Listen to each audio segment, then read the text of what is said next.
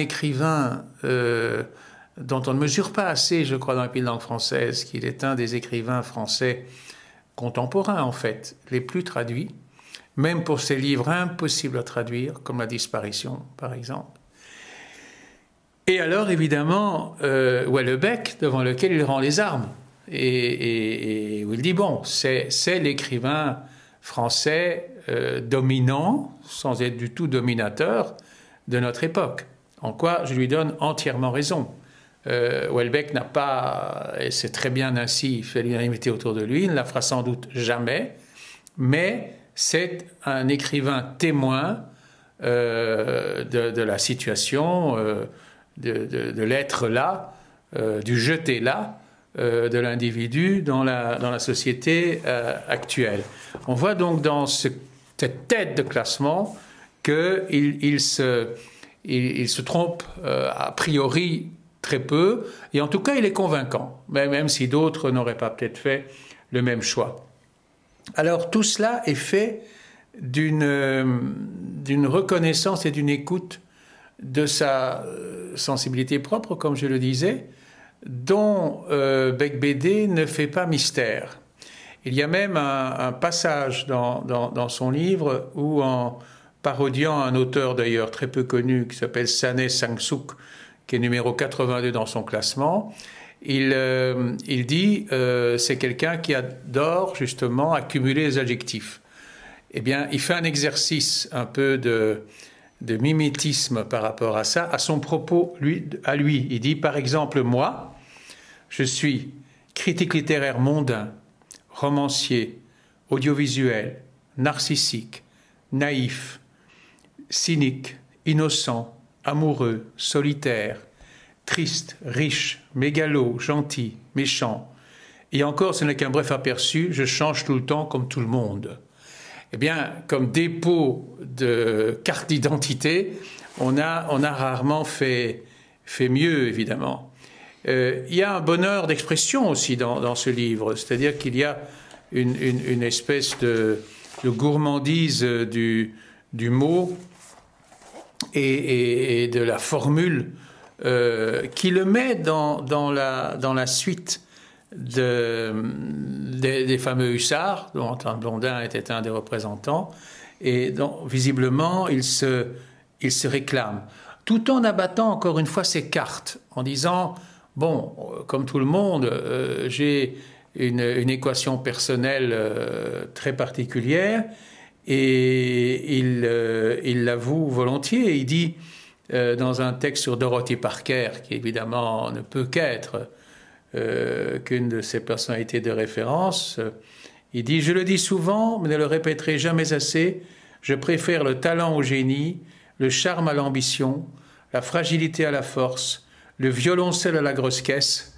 Sagan à Duras, Modiano à Grac, Blondin à Céline, et bien qu'humble, mes goûts et mes couleurs ne se discutent pas.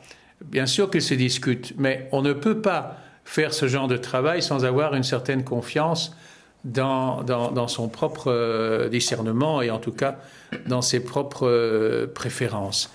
Euh, tout cela tourne évidemment énormément autour de la question de la, de la sensibilité. D'ailleurs, il dit toujours dans ce texte Dorothy Parker, la sensibilité est l'essence même de l'écriture, son moteur et son fouet.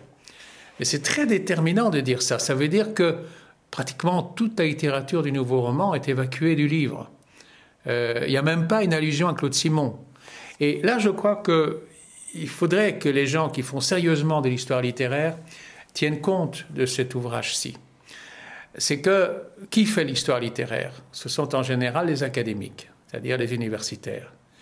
Ils ont à un moment donné totalement exagéré l'importance relative du nouveau roman. Pourquoi? Parce que c'était une littérature qui leur convenait à eux et qui donnait un excellent matériau d'analyse dans leur propre démonstration de, euh, d'ingéniosité, euh, de démontage de textes. Ce sont presque des boîtes à outils offertes aux universitaires. Et en ce nom-là, ils ont systématiquement, systématiquement ignoré des grands courants et des grandes œuvres. L'exemple le plus, le plus flagrant de ça, c'est Grac. Grac n'est pas un des préférés de Welbeck, mais je n'oublierai jamais une conversation que j'avais avec euh, un professeur à l'Université de New York qui s'appelle Tom Bishop et qui a été le grand introducteur du nouveau roman aux États-Unis, grand ami de Rob Grillet. Il l'invitait tous les ans à faire des conférences, comme d'autres auteurs des nouveaux romans. Et euh, je discutais avec lui du paysage littéraire français et je lui dis euh, Et que pensez-vous de Grac Et il me répond Mais est-ce que ça existe vraiment? Donc là, on, voit bien l'ampleur de l'ignorance et l'ampleur du rejet de, tout un terreau littéraire sur lequel le nouveau roman n'a jamais fait que grandir comme, une, espèce euh, parmi d'autres et dont, la place relative est, je le disais, euh, complètement, euh, complètement excessive.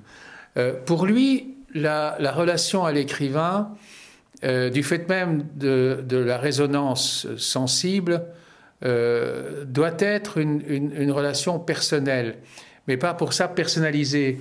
Il a une très belle formule quand il dit, il répète plutôt ce qu'avait dit Salinger, qui dit qu'un bon écrivain est celui à qui le lecteur a envie de téléphoner.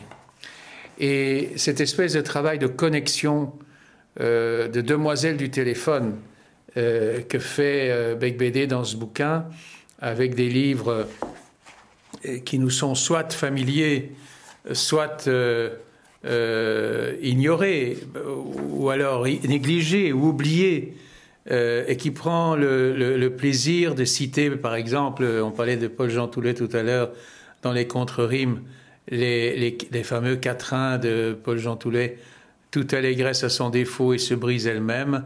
Si vous voulez que je vous aime, ne riez pas trop haut. Ou bien à Londres, je connus Bella, princesse moins lointaine que son mari le capitaine, qui n'était jamais là. Euh, quelqu'un qui peut savourer ce genre de, poésie ne peut pas être tout à fait mauvais. Euh, et je pense en tout cas que, ce livre, paradoxalement, est, celui avec lequel on entre le mieux dans, le jeu référentiel et dans l'univers littéraire de, de Beck BD, avec en plus des intuitions analytiques assez profondes, quand il explique qu'un des grands problèmes de la, de la poésie aujourd'hui, euh, euh, c'est que beaucoup de ces thèmes, ce sont les chansons de variété qui les ont récupérés en tant que fonds de commerce.